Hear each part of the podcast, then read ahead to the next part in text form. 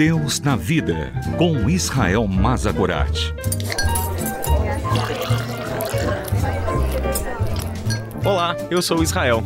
Sente-se, pegue o seu café e vamos conversar sobre Deus e sobre a vida, sobre a fé e sobre as nossas dúvidas.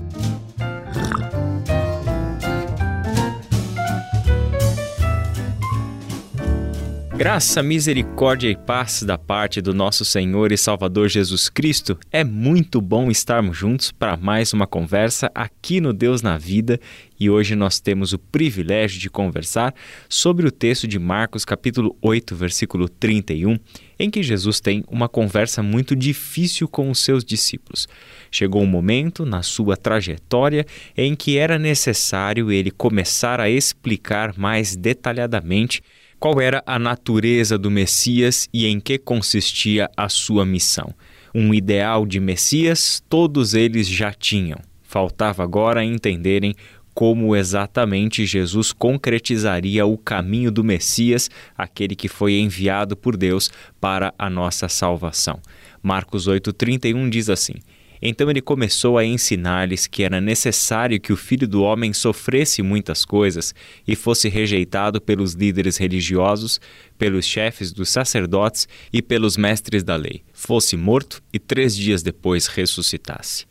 Se você se lembra, no episódio anterior, Jesus havia perguntado para os seus discípulos, primeiramente, quem o povo dizia que ele era e depois quem os discípulos diziam que ele era.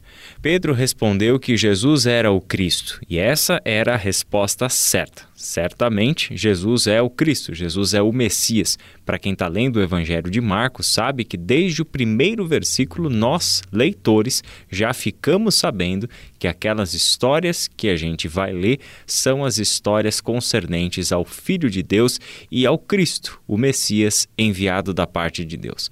No entanto, o que não estava claro para os discípulos eram os passos que o Messias haveria de dar as coisas que haveriam de acontecer com Jesus ainda não estavam evidentes para os discípulos. Esta é a razão pela qual, no versículo 30, Jesus os advertiu que não falassem a ninguém a seu respeito.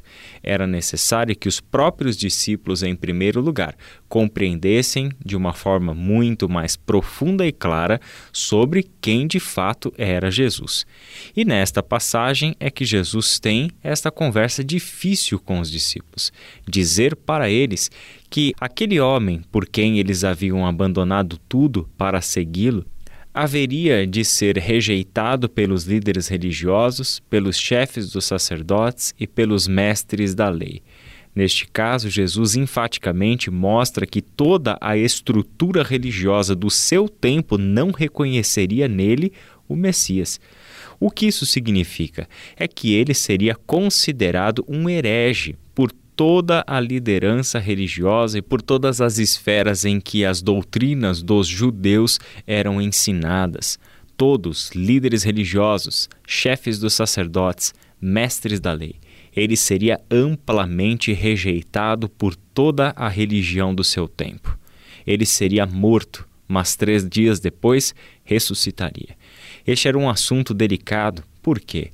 Porque os discípulos estavam seguindo este homem. E o destino desse homem, de acordo com as palavras de Jesus, não era glória aos olhos humanos. No destino de Jesus estava rejeição, humilhação, violência e morte. O destino de Jesus era o tipo de destino que você e eu não optaríamos seguir. Os discípulos haveriam de encontrar uma certa dificuldade para continuar a seguir Jesus. E, de fato, a dificuldade se dava por todo o cenário de rejeição que Jesus havia acabado de revelar para eles. Essa é uma conversa difícil porque revela para todos nós quais eram os passos do Messias. E se são os passos do Messias, são também os nossos passos. É exatamente o caminho do Messias que está desenhado diante de nós.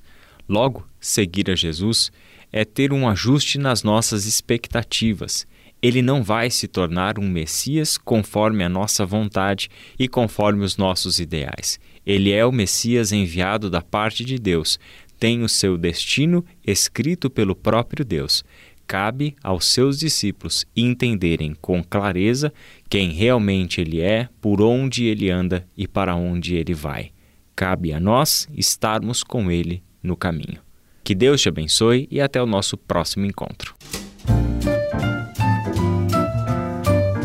Deus na Vida, com Israel Mazakorat. Para ouvir novamente, acesse transmundial.org.br.